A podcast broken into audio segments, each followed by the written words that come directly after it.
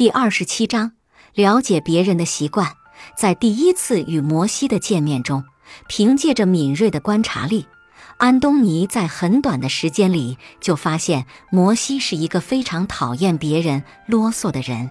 像那种词不达意或者絮絮叨叨半天说不到正题上的人，肯定会让他烦躁。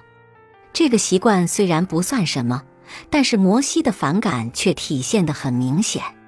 尊重他人的习惯是一种胸怀，更是一种智慧。认识到这一点后，安东尼直接就报了价，省去了一切不必要的繁文缛节，甚至连问候都省去了。这要是放在别人身上，也许会觉得安东尼不懂礼貌，惹人讨厌。但这样的简洁却恰好迎合了摩西特别的习惯。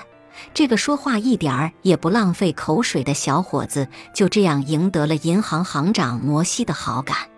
此后，摩西还陆续从安东尼这里购进了很多公债券，并给他介绍了很多朋友。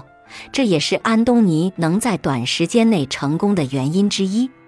人与人不同，习惯也不尽相同，甚至有的习惯是你难以忍受的。对于别人身上那些与自己不同的习惯，聪明的人懂得去容忍，智慧的人懂得去发现并接受，迟钝的人只会遵照自己的习惯来办事。